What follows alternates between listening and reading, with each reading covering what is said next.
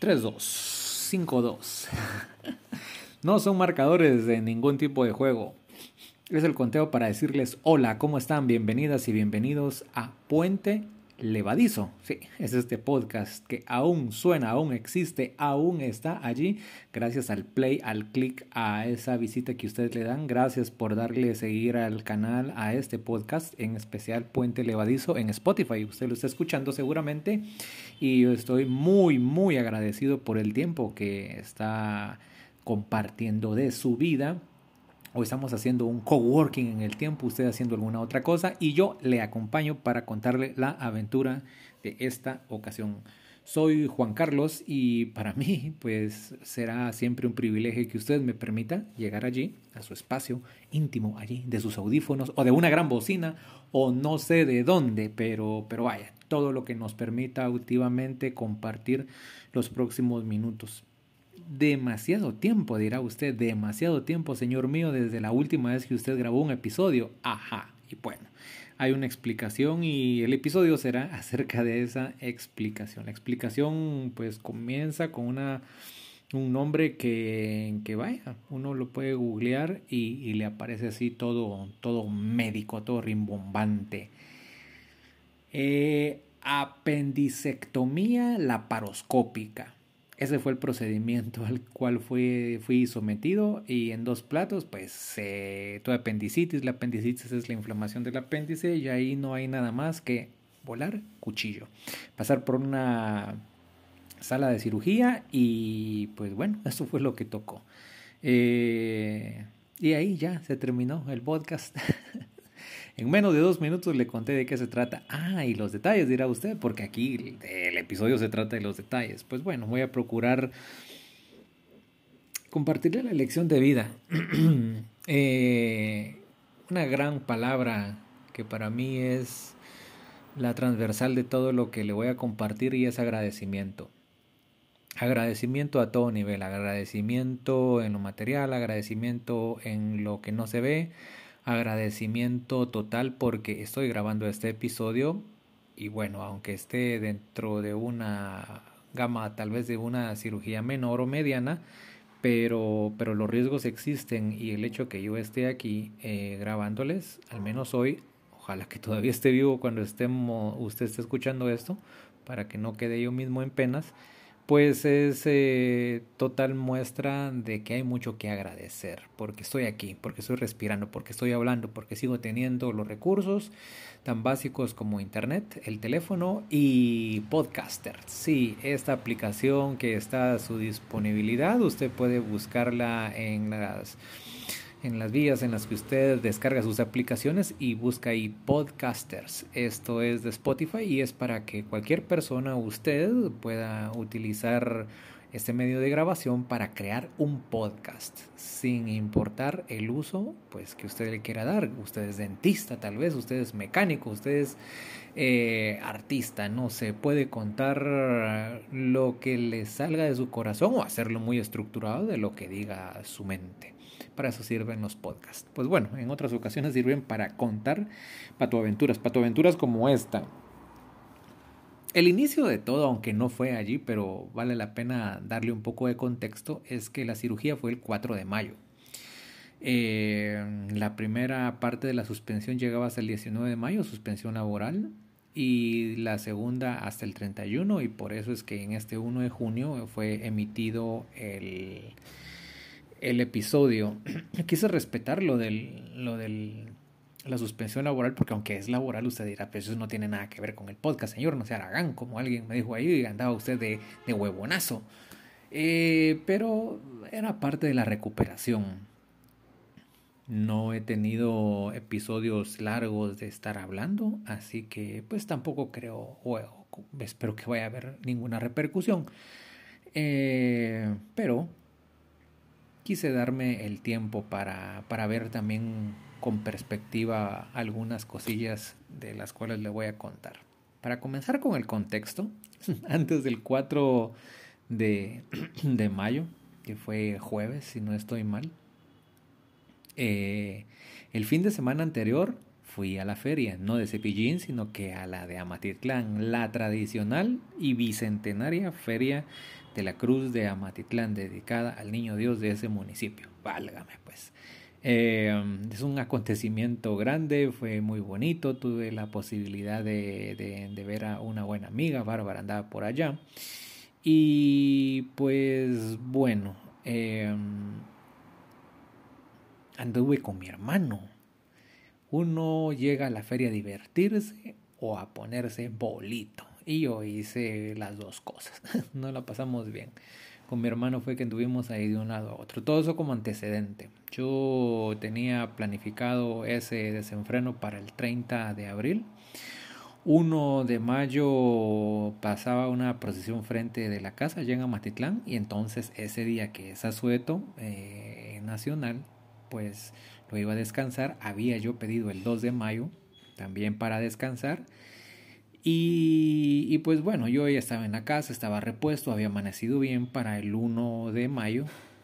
Y todo bonito, en serio, todo bonito. Más allá de, de la resaca, estaba bien, desayuné, almorcé realizamos ahí el adorno con, con, con, mis padres, pasó la procesión alegre allí con sones y alabados, cohetes, bombas y de todo, coloqué algunas historias en Instagram y Juanca Fotos, así aparezco en Instagram, Fotos y pues bueno, en la tarde de ese día sentí de repente después de, de haberme comido un helado, de haber tomado una champurrada con café, que se me inflamó el estómago. Sentí una inflamación. No sabía de qué era. No me dio diarrea, pero, pero sentí inflamado el estómago, incómodo. No era empacho, pero era una situación incómoda. No sabía qué era. Bueno, a tal punto de que estaba buena la plática con algunos vecinos que pasaban por allí, pero yo decidí entrarme en la casa.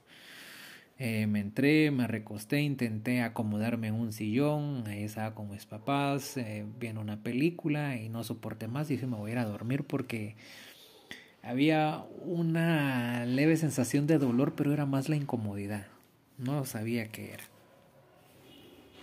Esas noches fueron calurosas y esa noche en especial de uno para dos fue una noche muy calurosa, al menos en Amatitlán, y, para, y a mí me fue peor. Tuve fiebre, unos episodios de fiebre terribles. Eh, no sabía qué, qué eran, eh, me recordaba el dolor de estómago, no podía dormirme de un costado, del costado izquierdo, del derecho peor. Y con la inflamación, eh, pues solo boca arriba, en lo poco que pude dormir, sudé como no tienen idea por la fiebre, temblaba, me dolía todo el cuerpo, pero exagerada, así cada, cada huesito, cada flexión que usted se puede imaginar del cuerpo, a mí me dolía intensamente y pues dormí fatal. Amaneció el martes 2, eh, yo en la casa con el dolor, yo tenía que venirme a Ciudad de Guatemala eh, y conduciendo me tomé una diclofenaco y me dormí otra vez un tanto en la mañana y ya agarré valor entre 10 y 11 de la mañana, les dije en la casa y nos vemos porque yo tenía que eh, estar aquí a funcionar, hacerme almuerzo para el resto de, la semana, planchar la ropita y al menos pasar un, el sacudidor. Como pude, la diclofenaco me ayudó para, para, para, conducir, me sentí bien, ya me sentí mejor. Eh, fui a hacer las compras, hice la limpieza, eh, almorcé y cené y todo estuvo bien puedo decir que dormí mejor que la noche anterior. Y la inflamación allí estaba. En la tarde me tomé una pastilla de ibuprofeno todavía. Al día siguiente, pues sin apetito, sin ganas de comer nada. O sea, no tenía hambre. Y es poco usual en mí. Sí, pues vámonos. Comencé a caminar y en, en el bote que uno da al caminar, en cada paso, yo sentía una punzadita en la parte baja del lado derecho. No sabía qué era. Nunca se me ocurrió que fuera el apéndice. Yo tengo 45 años y dije esas cosas para patojos o, menores, pero eso para mí ya no. Y ocurre que no, no importa. Eh, la edad. Llegué, eh, ya el cuerpo ya hacía que yo me encorvara de alguna manera un poco el dolor, pero no era tan punzante. Llegué, seguramente la cara de descompuesto me la vieron eh, las compañeras, eh, pues bueno, mucho agradecimiento a ellas. Keina es una de ellas, estuvo ahí mucho a la altura en diferentes momentos de, de, de, no solo de ese día, sino de, de, los posteriores, pues asistiéndome ahí con presentar las hojas que dan en el X. Eh, de ahí fui con la doctora Verónica Pineda y ella pues hizo la evaluación y cuando toca allí en la parte que dolía, ay, ay, de verdad que solo porque tenía que mantener la compostura porque me dolió, me dolió, me dolió, me dolió. Y me dijo esa apendicitis y yo, ajá. Cuando me dijo apendicitis yo dije cirugía. A mí jamás me habían operado, nunca había pasado por una cirugía. Y entonces entré en mi fase de negación. En la fase de negación, eh, yo le dije, doctora, mire, y si es otra cosa, de repente es un airecito por allí o una cosa que no sea, oiga, le dije, busquemos otro diagnóstico que sea parecido a este, pero que no sea apendicitis. No me dijo eso. Bien, hombre, le dije, busquemos otra posibilidad y no me dijo, usted se va a tener que ir al hospital. No, hombre, pide, si están así, póngase de puntillas y deje caer el cuerpo, me dijo. Y lo hice, y cuando dejé caer el cuerpo, ja, un dolor de nuevo en la, esa parte que les digo, parte derecha eh, del, del, del abdomen. Y me dijo, es eso, yo, necio, bueno. ¿Sabe qué me dijo? Lo voy a suspender se va a ir a su casa en el transcurso de las horas, eso se va, le va a doler más y se va a tener que ir. Yo le dije, bueno, hagamos algo. Eh, me voy a ir a hacer un examen de laboratorio, allí tiene que verse algo mejor. estuvo de acuerdo y de todos modos me dijo, usted se tiene que ir, Alex. Bueno, me voy entonces me fui con la suspensión que me permitía ir a lo del laboratorio y comenzar a despejar las dudas. Mónica, otra compañera, de manera muy amable, le pedí y ella no chistó en ayudarme. Eh, agarró su vehículo y me dijo, te llevo y me fue a dejar al laboratorio. Ahí me quedé. Eh, cuando le van a hacer a uno un ultrasonido hay que tomarse una cantidad de agua que le, pues por lo menos un litro. Eh, no se la regalan, hay que comprar el agüita. y me tomé mi litro de agua y nada de ir al baño. Y el problema es que para hacerle un ultrasonido usted se tiene que tomar una cantidad de agua, sentir que ya menos se hace, pero no ir. Porque cuando usted ya está por hacerse, hacerse, tiene que decir, ya me hago. Y entonces pues ya le van a hacer ultrasonido, ya, ya lo pasan con el médico y le super empapan el estómago lo que tengan que hacer con la gel para que le pasen ahí el aparatito y después usted va a hacer su, su pipipí y después se regresa para hacer la segunda parte del examen, el mismo aparato, la misma engelada y pues bueno, ahí que venga el diagnóstico. Además me hice un examen de sangre porque el cruce de información era lo que mostrara en lo visual, pero que los glóbulos blancos tendrían que pues, mostrar una elevación, estar en altos, y los míos estaban normales. Eso fue terrible, porque entonces por examen de sangre yo no tenía nada infeccioso o ninguna cosa que estuviera alterándolos, como sí tendría que haberlo reportado la inflamación del apéndice. Pero el eh, ultrasonido no mintió. Así que fue eh, apendicitis. Allí está. Yo dije, bueno, nada más que hacer. Ya para eso era casi mediodía. Yo entro al trabajo a las 8 de la mañana. Ya habían pasado casi 4 horas. Eh, comencé a caminar. Eso estaba entre la novena avenida, más o menos la décima calle. Y dije, bueno, me voy a la casa. Será a caminar unas, ¿qué? 10 cuadras. Eh, hice un intento de, llamar a alguien, en ese momento no estaba disponible y, se lo agradezco muchísimo porque después estuvo también muy, muy, muy a la altura por estar preguntando, por querer saber de mi salud y brindar todo el apoyo posible. Gracias, María Fernanda. Eh, pues seguí caminando y no pasé del parque central, de la parte del, de atrás de, por el mercado central, que mejor en el mercado central eh, agarré un taxi y me vine para la casa. Ya aquí comencé a buscar hacer el plan, ¿verdad ustedes? Porque el destino era la emergencia y no había más. Queriendo pensar en un ex que me quedara cercano, pues pensé en el de la zona 6. Eh, allí, con nombre y apellido, otro agradecimiento grande y eterno. Y un abrazo. Rosario Ramírez. Gracias, Chayito. La prima, sí.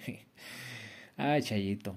Eh, pues bueno, le pregunté que si allí uno podía llegar de emergencia por un apendicitis y me dijo que sí, que pues que, que, que, que sí atendían esas cosas. Entonces me dijo que para quién, si tenía algún conocido, le dije el conocido soy yo. Solo que me pongo de acuerdo conmigo mismo y me voy para allá. me dijo, bueno, dale. Eh, en todo caso, la instrucción, yo lo que necesitaba era una luz para que seguir las instrucciones de ella y ella me dijo dónde llegar y igual tenía que hacer emergencia y seguir todo el procedimiento normal de cualquier paciente. Paciencia, que es lo que necesita un paciente. Recibí también el apoyo tremendo y no solo ese día, un otro día, otro día y no me recuerdo cuántos días más y por eso lo valoro y lo agradezco muchísimo. Evelyn Boche se portó a la super altura. Gracias, Evelina. Eh, con mucha suerte andaba por acá, le conté del caso y le pedí que si ella no me podía hacer en, planes de ambulancia para llevarme a la, a la, emergencia. Y pues tampoco eh, puso ningún reparo, dijo, eh, termino esto y voy para allá. Transcurrían los minutos, yo no percibía más dolor, más sí la incomodidad y la perturbación mental. ¿Y ahora qué? Pues ahora que, tenía que irme a, a, la emergencia. Y bueno, necesité también de asistencia de primeros auxilios psicológicos y allí es donde le digo gracias a Aranzazú Aguilar. Eh, este episodio se los conté después a mis papás antes de, de, venirme de la casa y darles el agradecimiento porque ellos me cuidaron durante el tiempo del famoso reposo o la, como le dicen, la dieta que se lleva después de una cirugía. Y les conté que en ese momento lo que me atribuló mentalmente era cómo darles la noticia de que yo me tenía que ir al hospital y que ellos se quedaran allá porque pues solo iban a pasar dos cosas, bueno o malo, eh, malo era por gusto que se vinieran y bueno también era por gusto al menos ese día. Eh, así que les tocaba nada más que esperar noticias de mí. Y ahora lo puedo contar de una mejor manera, eh, pero en ese momento me perturbó. Eh, Evelyn también me asistió con eso, pero, pero, pero una conversación con, con Aranza me, me, dio perspectiva, me ayudó porque me quebré, me quebré eh, porque yo no quería atormentarlos a ellos. O sea, yo no vivo, yo estoy pendiente de mis papás, pero se me ocurrió de que no quería alertar los demás que no tuvieran ninguna sensación, pues qué sé yo, o pensamientos negativos ante una noticia de que, les iba a dar. Que solo la noticia no era mala, ¿eh? pero uno que se imagina cosas, pues bueno, comencé a poner en, en alerta, a mover las cosas, casi hay que hacer mi testamento, que le quedó por ahí a alguien, mis claves y toda la cosa, ordenadito todo como si Juan Carlos no fuera a regresar y ya con Evelyn aquí, pues vámonos. Me fue a dejar y ahí ya comenzó lo mío. Yo llegué solo, yo prefería hacer el procedimiento solo. En la emergencia, cuando alguien llega en emergencia, se puede quedar con en la misma emergencia. Yo lo pude ver. Habían eh, esposas que acompañaban a sus esposos o sí, solo esos cuadros vi. No vi a una mamá cuidando a alguno de sus hijos. Hermanos sí, algún hermano mayor o menor eh, y alguna persona que llegaba sola, como en mi caso. Yo creo que fui un no, habíamos dos o tres que estábamos solos. Una persona venía desde alguna aldea del progreso y otro de Chiquimula. Y, y Juan Carlitos.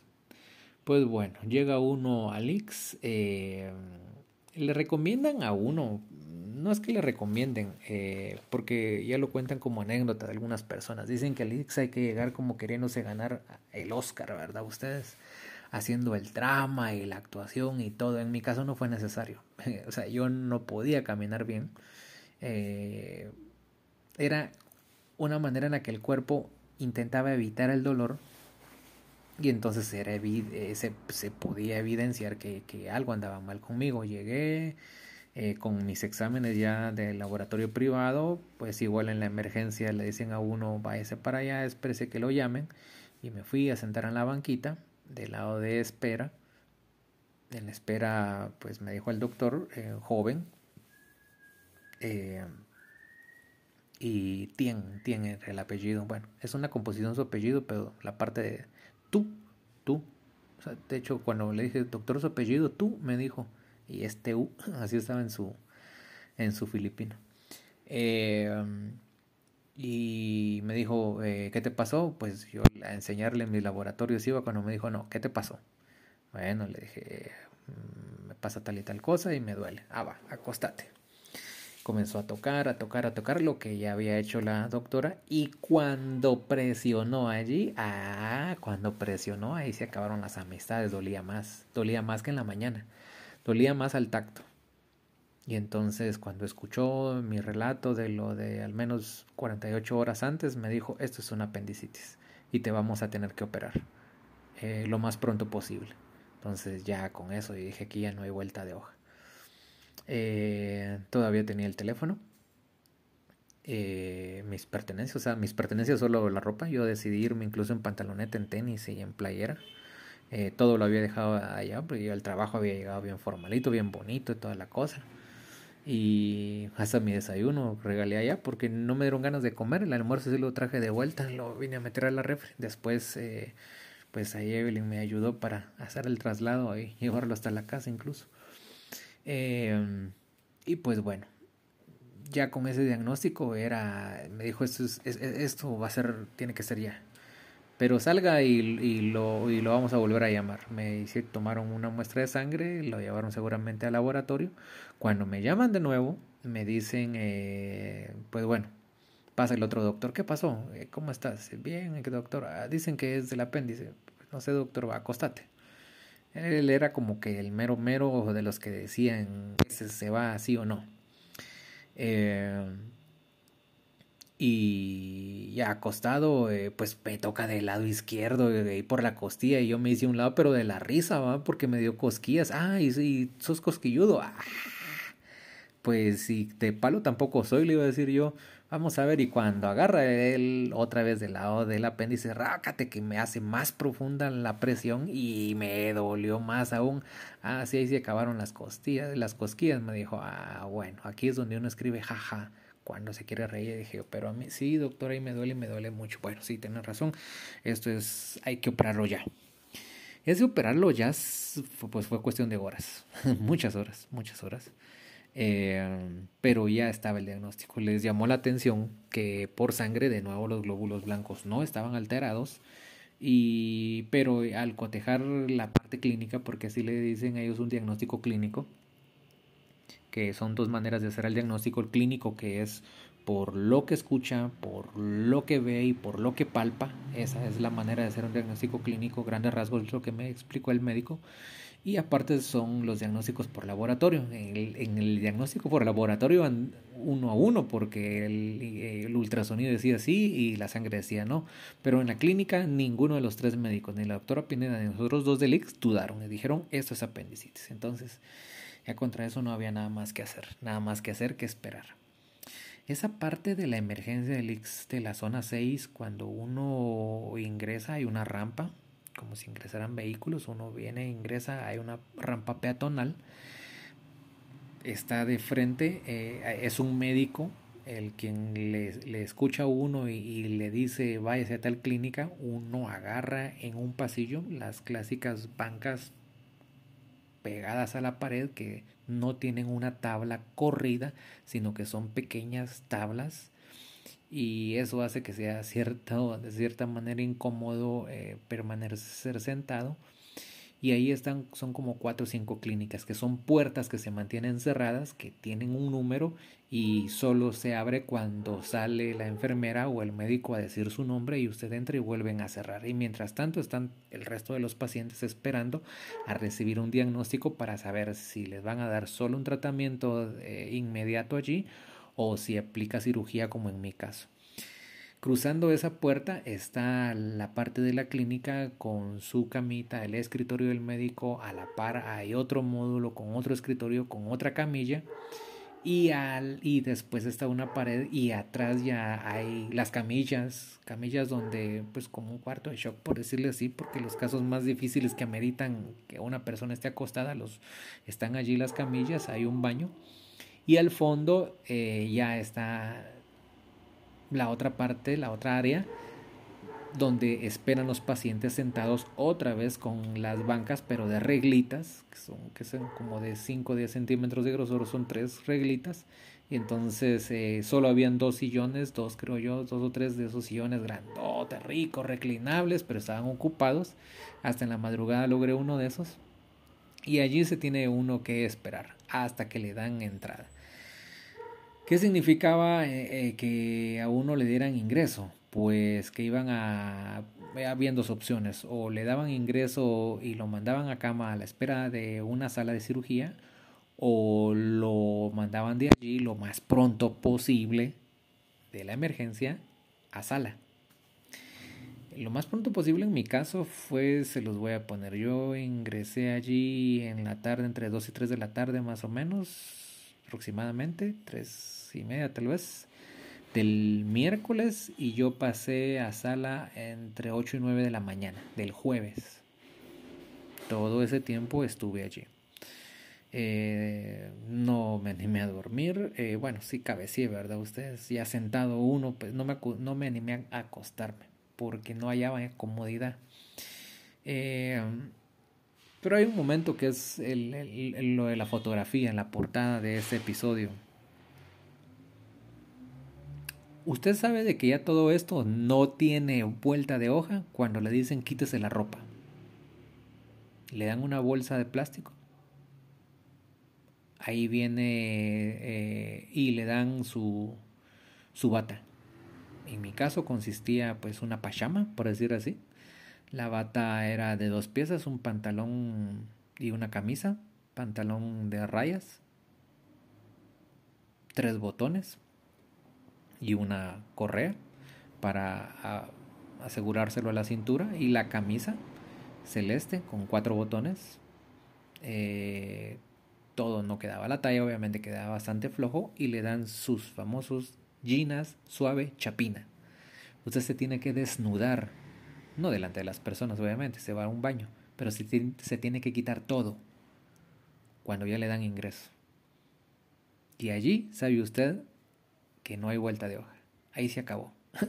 sí, o sea, ahí se acabó su posibilidad de que es bueno, porque sabe que va avanzando, pero en el momento causa una sensación extraña. El hecho de que, que es como alguien seguramente entra en la cárcel y aquellas famosas imágenes que le dicen quítese la ropa y todavía lo golpean o, o, lo registran y le hacen de todo.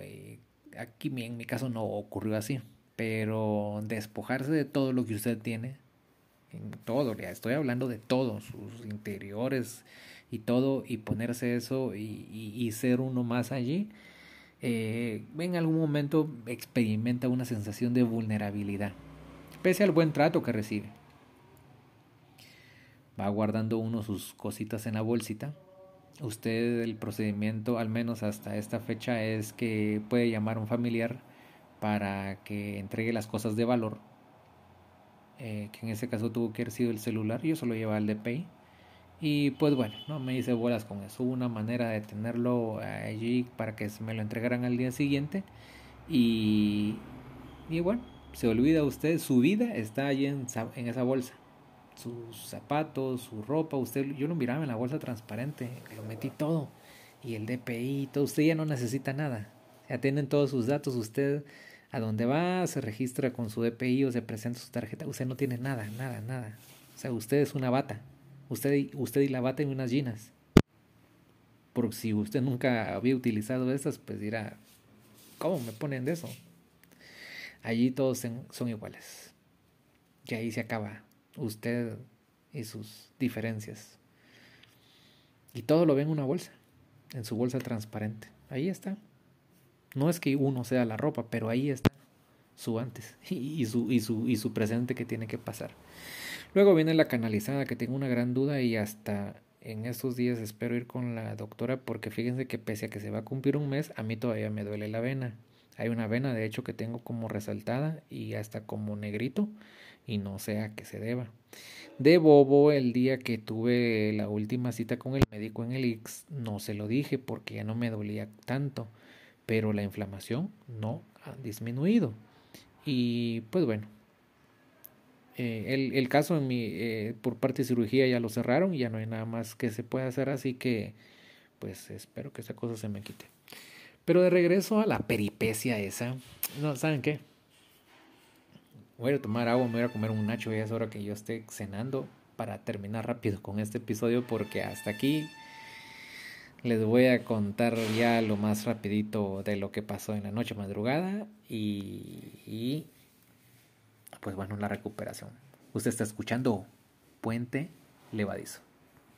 En la línea de los agradecimientos antes de pasar al, otro bloque, eh, Ada, Ada también fue fundamental. Cuando uno elige ayudar a alguien, eh, implica que a usted no le sobra tiempo, a usted no le sobran los recursos, no, usted toma algo de ese tiempo que ya está destinado para, para los suyos en brindárselo a alguien más. Así que, Ada, muchas gracias por todo el apoyo. Y por eso a ustedes les agradezco porque es su tiempo y aún así, pues lo compartimos aquí en Puente Levadizo.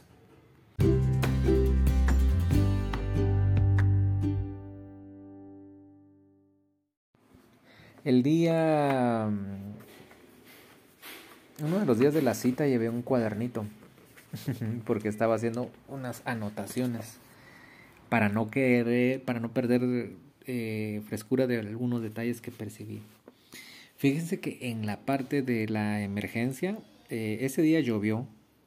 La noche fue la noche del 3 de mayo, imagínense ustedes. En Amatitlán, me imagino aquella gran fiesta, la algarabía, eh, la procesión acuática que ya en la noche la llevaban de vuelta, los fuegos artificiales, el ruido de los cantantes de lotería, hubo orquestas, esto y el otro, y en una parte lejana de Amatitlán, en una emergencia, estaba Juan Carlitos. Ajá, no hombre, es que uno para dramático se pinta solito.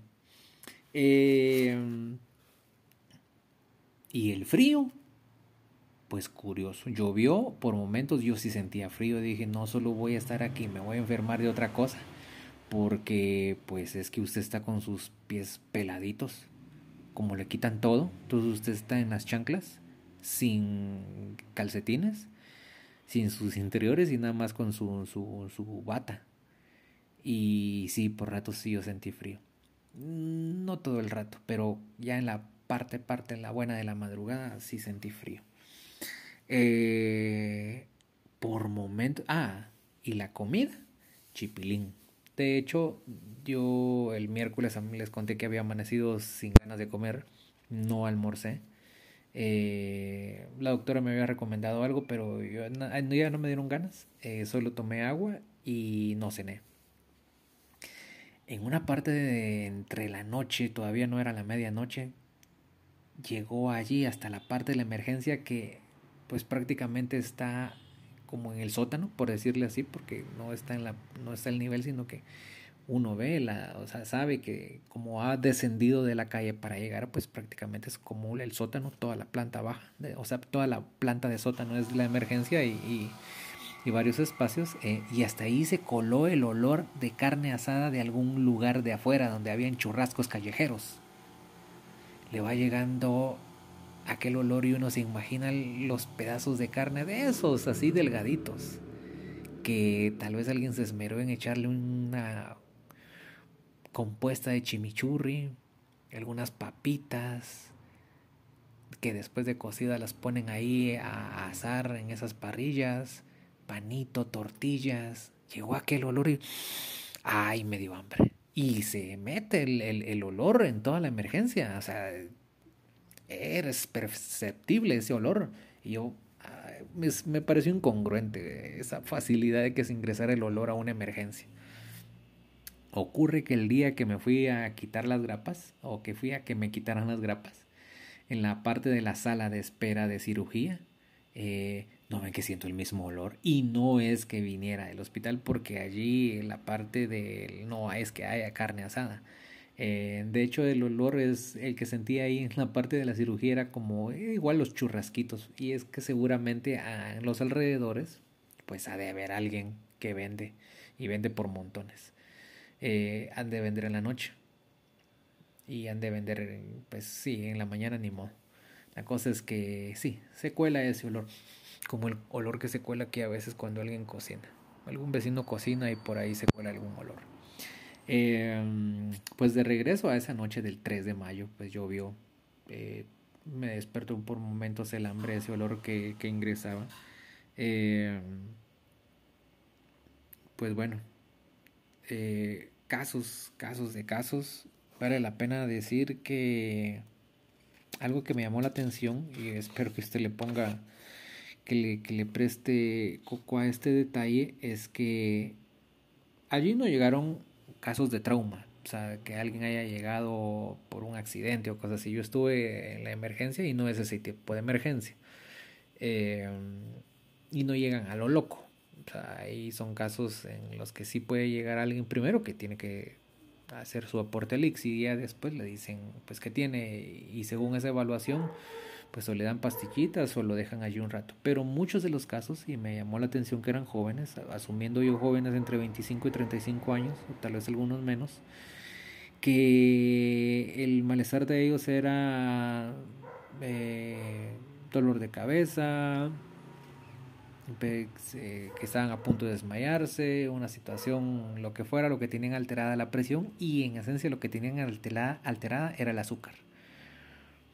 Hubo un momento en la sala que, que tal vez hasta le podría decir que 6 de 8 de los recién ingresados, porque hubo itinerantes, o sea, personas que estaban ahí dos o tres horas y después se iban, que, que 6 de 8 eh, llegaban por esa situación de alteración en el azúcar. Son diabéticos. Y si no son diabéticos, pues llegaron con el azúcar disparado. Y eran jóvenes. algunos corpulentos, eh, otros delgados, algunas mujeres. Eh, a mí me llamó la atención, o por no decirles preocupación, que fueran jóvenes. Y pues bueno, hay que cuidar los hábitos alimenticios, hay que cuidarse lo más posible eh, estas personas si no se cuidan, pues seguramente van a repetir, van a, caer de nuevo, tuvieron algún exceso, no se controlan el azúcar y ahí están. Y lo que hacen es que les ponen suero, suero, suero, suero, suero, hasta que se nivele la presión, les hacen otra toma con el glucómetro y les dicen, vaya está y vaya. O sea, había casos que llegaban con 500 de azúcar. Los medianos hasta 200, 300 y era terrible. Ahí tenían que quedarse sentados porque no había camillas para todos. Sí hubo casos en los que más de alguien eh, gritaba de dolor. Hubo una patoja, pues yo miraba que era patoja, aunque parece que una que venía el progreso. Eh, se retorcía del dolor, era también por apéndice. Y igual, solo nos canalizaron, nos pusieron un antibiótico, el suero, y con eso nos tuvieron durante, durante todo ese tiempo. Iba todo rapidito, iba bien bonito, fíjense, cuando yo llegué yo sentía que cada media hora, 45 minutos yo tenía algo positivo, porque yo llegué y me dijeron pase a tal clínica, después el primer médico me dice es apendicitis, pasa el otro, es cirugía, es apendicitis. Fijo, lo operamos, pase aquí, examen de sangre, otra toma, sáquela, la dije yo, porque así nos vamos a la segura. Y me dijeron, mire, pon su orden, váyase a rayos X porque a los pulmones, vamos con los plumositos y mi placa, ahí está. Y mire eh, su examen, ah, el electrocardiograma. El electrocardiograma, el problema es el peluche en el... Son mis pelitos en el pecho usted y no agarraban las pegatinas esas que ponen para el electrocardiograma y con mucha pena la doctora era un ángel, ángel, ángel, pues me dijo, fíjese usted que le va a tener que cortar ahí algo de su pelambre porque si no, no puede hacer contacto esto bien y no sale electrocardiograma. Yo le dije, corte, hágalo. Y ahí yo solo escuchaba mis pelitos, todavía no mucho, pero, pero digamos que se pudieron pegar las cositas esas y salió el electrocardiograma. Y vamos avanzando, pam, pam, pam, pam. Yo dije, bueno, si a todo esto va bien, aquí a medianoche me pasan a quirófano. Llegó el cambio de turno y se ralentizó el proceso por completo. ¿Por qué? No me lo pregunten. Se fueron todos los médicos, se fueron todas las enfermeras, hicieron el cambio que hacen, comienzan a, informar a los que van entrando quienes están de pacientes y es como si todo hubiera ido usted manejando así bien bonito entre 60 kilómetros y 70 en periférico y de repente, ¡pum! cola y comienza usted a rodar o a ver que todo va entre 30 sin mucho, o menos de 30 kilómetros por hora. Así sentí el cambio de turno. Argumentaban las enfermeras que, que eran menos, que tenían que ordenar la papelería, esto y el otro, y mi proceso ya no avanzó. Eh, pasó el médico antes de la medianoche y me dijo, ah, todavía estás aquí. No, esto urge. Eh, pues la urgencia estaba en él porque al final no se pudo. Como a las 3 de la mañana pasó y así como que me dijo, ah, aquí estás. Me dijo, fíjate que hay prioridades, ha habido unas situaciones y, no vas a pasar ahorita, pero vas a pasar en la mañana. Y entonces, pues bueno, por eso entre ocho y media y nueve de la mañana eh, tocó día del jueves, ¿verdad? Hubo un momento en que, en que logré así sentarme en uno de esos sillones, fue agradable. Ahí pude descansar un, rato.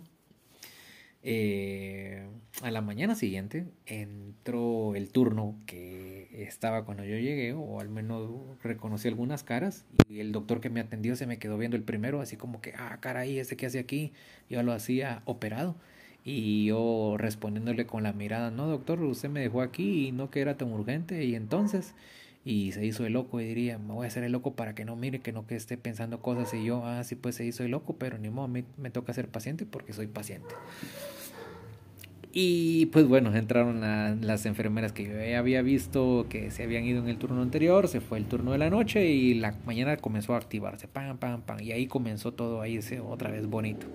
Desfogado el asunto, otra vez a 70 por hora en el, en el periférico. Eh, llegan como a las 7 de la mañana, me dicen, aquí está su nueva bata, vaya a bañarse. Y yo así, sí, se va a bañar ahorita. Pues no estoy cochino, pues se va a bañar, me dijeron. A usted le dan otro juego de, de pijama y no le dan toalla, le dan sábanas viejas porque con las sábanas viejas usted se va a secar. Le dan un jaboncito que huele a nada. Eh, y pues bueno, champucito y, a ver si le sale agua caliente. En el papel sí saldría agua caliente. A mí no me salió, yo no entendí cómo graduarla y pues bueno, ahí pasa usted al baño de un hospital. Eh, ya me dolía todavía, pero, pero bueno. Igual había amanecido sin hambre, el dolor era más o menos pues eh, llevadero. Ah, tuvieron que cubrirme la cosita esa porque me dijeron vaya a bañarse, me quitaron lo de, lo de la vía y, había que cubrirse ahí, en lo de la mano.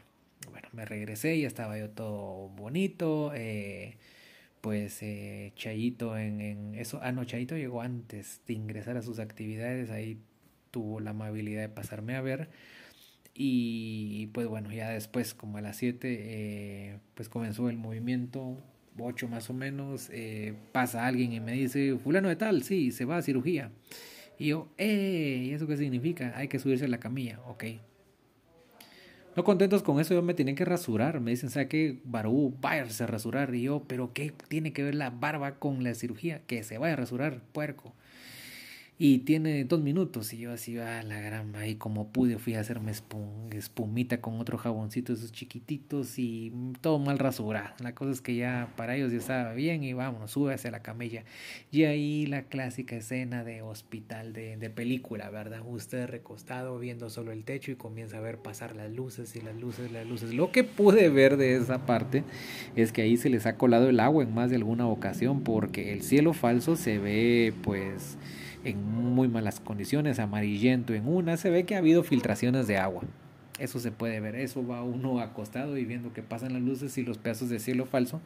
En una de las esquinas, como las camas son grandes, pues eh, hubo un choque ahí con una esquina y ay, perdón, y pues ni modo, ya me llevan aquí y lo peor que puede pasar es que me tengan que reparar después, decía yo. Y así iba viendo yo solo el techo. Eh, ya iba a la sala subieron un ascensor, pues yo viendo la luz del ascensor, me llegaron otra salita más pequeña, el primer cambio de, de cama, eh, como pueda pases del otro lado, me ayudaron. Allí tenían un gran pizarrón que era como todas las cirugías que estaban programadas, volvieron a revisar signos y de todo y dijeron, va, pase de una vez. Y ya iba a, eso ya tenía cara de quirófano, ya saben quirófanos. Yo dije, ay, ay, ay, aquí ya estuvo. Eh, Ah, una anécdota que les voy a contar antes de la parte de cirugiosa. Eh, ¿Qué se piensa mientras uno está en, en la emergencia? Pues pensé realmente en poca cosa, no se me vinieron pensamientos de aquello de que me voy a morir o una cosa así, o que la pena ni en mi chucho ni en nada en especial estaba pensando. La mente lo que hice fue ir resolviendo, pásese para allá, mire, se me acabó el antibiótico, se me acabó esto, me duele aquí, ir resolviendo lo del día a día. Y eso me gustó porque fue como si fuera una suerte de meditación y me hizo estar en el presente.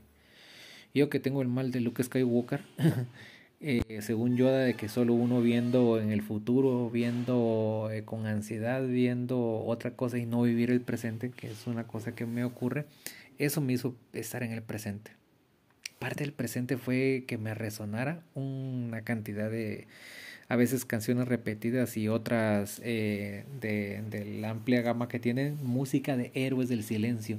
¿Por qué? No me lo pregunte. Pero yo solo música de, héroes del silencio tuve en mi cabeza durante toda la estancia en la emergencia. No sé a qué se lo atribuye, pero eso era lo único que sonaba.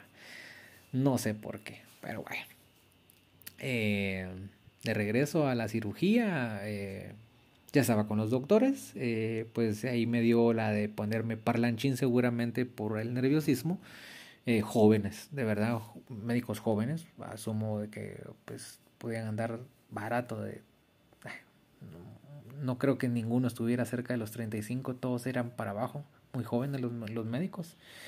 yo no me explico, ¿ya sabes qué te van a hacer? No, va, Mira, va a ser por eh, la paroscopía, eh, a lo que mal llaman láser. Le dicen a una cirugía láser, no, no existe láser. O sea, ustedes le tienen que cortar allí y, y, hacerle la incisión y meterle las cánulas, pero hay que cortarle el pellejito. O sea, no es que así usted con un láser así, piu, piu, piu, no, no funciona así, o sea, no es como tal.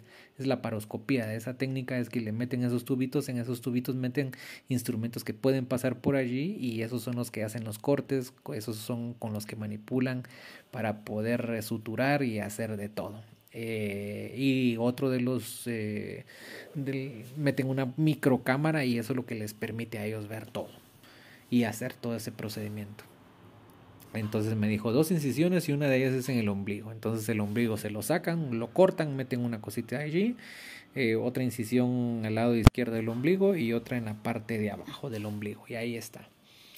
Eh, ya después me pasaron a la sala sala. Ahí ya, eh, no había. ahí es como la de las películas. Del lado izquierdo está toda la mesa de los instrumentos. Estaba el, en la encargada de los instrumentos. Me recuerdo de su nombre, no me recuerdo de su nombre, pero sí me, Jocelyn o algo así creo yo.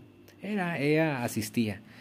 Eh, tenía en, su cabeza un trapo con gatitos, eh, de esos que les cubren, y yo le dije, usted tiene gatos, sí, ah, tenía gatitos en, de aretes, entonces pues, me comenzó a contar que tenía tres gatos y su aventura con los gatitos. Y ahí con el médico que me habló del procedimiento, eh, le hablamos de su tatuaje. Tenía un tatuaje muy espectacular, me, me impresionó. Eh, destacaba un bisturí y algunos otros detalles. Eh, muy, muy bonito. Y, o sea, no había visto un tatuaje de un médico tatuado y menos un tatuaje tan impresionante como ese. Eh, ya cuando uno pasa a la parte de, la mesa de la cirugía es sumamente estrecha, o sea, es estrecha, estrecha, casi que le dicen a uno, mire, no se haga más de un para otro lado porque ya no da. Estire la mano y ya hay un soporte que levantan para que se quede estirada la mano que donde le van a colocar por la vena todo lo que hay que colocarle y la parte de la mesa eh, pues ahí estaba que la arrancando abriendo las los instrumentos, eso para lo de la laparoscopía, ¿verdad? Estaban estrenando, o al menos eso pensaba yo, o esa era la sensación, ¿verdad? Así como a, no le digo que olía nuevo, pero sí se escuchaba a romper bolsas nuevas y sacando todo, poniéndolo en orden. El más centrado en edad, además de su servidor, era el señor de la anestesia, según mi percepción, y de ahí todos jóvenes. Estaba la doctora, hola doctora, eh, la doctora joven, eh, estaba el médico del tatuaje y estaba un eh, doctor Emir, doctor altísimo, eh, moreno, y con él estábamos hablando de básquetbol. Iba a los Lakers, por cierto. Saludos, Fernando Ruiz del Valle. Amigo suyo, el señor le iba a los Lakers en esa serie que estaban todavía con el equipo aquel de Stephen Curry. Pues bueno, ocurre que la doctora le iba a Curry, pero porque le parece guapo el basquetbolista. Y, y, no necesariamente por Golden State. Así que, pues bueno, ahí hablamos un poco de eso. Creo de que para ese primer juego, creo que lo había ganado Golden State, no recuerdo. O lo había ganado Lakers, no sé. Pero en esa serie, ya había pasado el juego uno de esa serie cuando, y cuando yo entré a cirugía. Creo que el viernes fue el juego 2. Bueno, el cuento, o ese mismo jueves. El cuento de todo esto es que hablando yo de esas mis patoaventuras, eh, cuando comencé a sentir ¡pum! un movimiento, un mareo, era la anestesia. Y le pregunté al doctor, ¿esto es la anestesia, verdad? Ah, sí, ya vas a sentir algo. Cuando yo le iba a hablar, adiós. o sea, ahí perdí, no recuerdo absolutamente nada. O sea, yo iba a decir algo y ya no lo dije. Ya no lo dije. Tenía conciencia que iba a decir algo y ya no lo dije. Eh, lo siguiente que recuerdo fue un dolor intenso en el cuerpo como jamás he sentido en mi vida. Dolor interno. Me dolía, como no tienen idea. Un dolor interno y me decían, eh, hay una presal antes de llevarlo a la cama como observación. Ahí desperté y me dijeron, eh, ¿qué le pasa? Me duele demasiado, pero ¿cómo se siente? Y yo no sé ni de dónde les dije que me sentía contrariado. ¿Se imaginan a alguien utilizando esa palabra? Yo les dije, me siento contrariado porque estoy escuchando, eh, tratando la manera de tranquilizar mis pensamientos porque volví a escuchar en mi mente una música, una canción de héroes. Estoy tratando de relajarme con eso, pero el dolor que tengo es demasiado y tienen que hacer algo y yo comencé a somatar eh, con la mano que sí tenía libre porque era tanto el dolor y me dijeron, espérese, espérese, y me pusieron algo y me inyectaron y adiós otra vez. Luego sentí que me estaban trasladando, y ahí iba yo adormitado, me llevaron a la parte de las camas, eh, habían dos caballeros, dos señores, ya eran pues tal vez entre 50 y 55 años ambos. A uno le habían operado piedras en la vesícula, el otro estaba a la espera que lo operaran también de la vesícula. Y pues bueno, las peripecias con los señores pues se las voy a contar así como que rapiditas. Eh, eso fue jueves antes de mediodía que me llevaron allí. Eh, no me levanté hasta en la noche que pasaron la cena. Fue una cena líquida, dos atoles y una sopita. Me las tomé como pude, no me podía sentar. Eh, así acostado me di la vuelta así como para poder eh, succionarlas y ahí se me fue toda la noche. Eh, ¿Qué hace uno cuando le dan ganas de ir al baño? A mí no me dieron ganas, pero le pasan dejando su una pues no era el vacín que yo conocía, sino que era como una jarra, una jarra, sí, imagínense ustedes un pichel pero de aluminio y entonces uno se da la vuelta, se saca el peeling y lo tiene que poner ahí para hacer. Yo intenté y no sé si por la pena o peque, pero no me salió nada. Uno de los caballeros me decía, no, hombre, que se tiene que poner de pie porque dije, pero si el médico me dice que no me pare hasta mañana, ¿para qué me voy a parar? Pero bueno, no me quise parar. El señor que estaba a la par mía estaba ahí entre alguna queja. ¿Y a mí por qué me pusieron medias? A todos nos pusieron medias. Ponen unas medias elásticas que presionan las piernas y eso pues es parte del procedimiento por lo de la circulación durante el tiempo en el que uno está anestesiado. Entonces él se sentía contrario que porque tenía medias. Y, bueno, yo dije, bueno.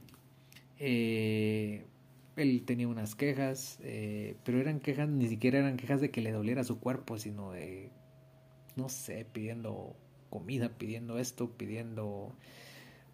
tanto exigente lo sentí yo. Pero lo entiendo, tal vez era su manera de, de, ir sobrellevando eso. Yo de verdad que no me metí a quejarme nada, yo solo me dejé llevar, seguía viviendo el presente. El caballero de un lado pues...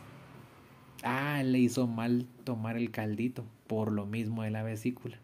Pasó en diarrea el resto del, de la noche por tomarse el caldito de pollo. Le hizo mal.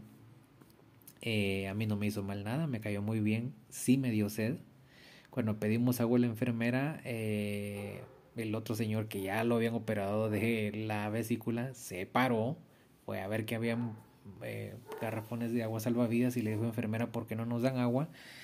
Y ella en manera amable y con cierta pena dijo, fíjense que esa agua la compramos nosotros o nosotras. No es para ustedes, pero les voy a traer unos vasitos. De manera amable nos llevó vasitos. Eh, el agua que está ahí, ellos, los empleados de Lix, ellos se tienen que comprar su agua y ocurre en diferentes sectores. Se, se tienen ellos que comprar el agua, hacen su cooperacha y compran su agua pura. Pero bueno. Eh, a todo esto me dieron la salida, pasaron los médicos, dijeron que todo iba bien, no había tenido fiebre. Eh, a las 2 de la tarde llegaron por mí, llegó mi hermano eh, junto con mi papá. Me llevaron a Matitlán, una tarde tortuosa, tarde manejando, o sea, mi hermano manejando, yo no. un viernes hacia el sur, se imaginan esa cola, llegamos casi a las 7 de la noche. Yo iba molido, pasemos viendo todavía de lejos la feria. la feria ni fui al desfile de los caballitos, que era el domingo. Y bueno, terrible todo. Eh, a descansar y de allí dejarme reposar en las sagradas manos de mi madre. Gracias a mi madre tuve una muy buena recuperación, gracias a los consejos de muchas personas que me reiteraban que esto era reposo, reposo, reposo.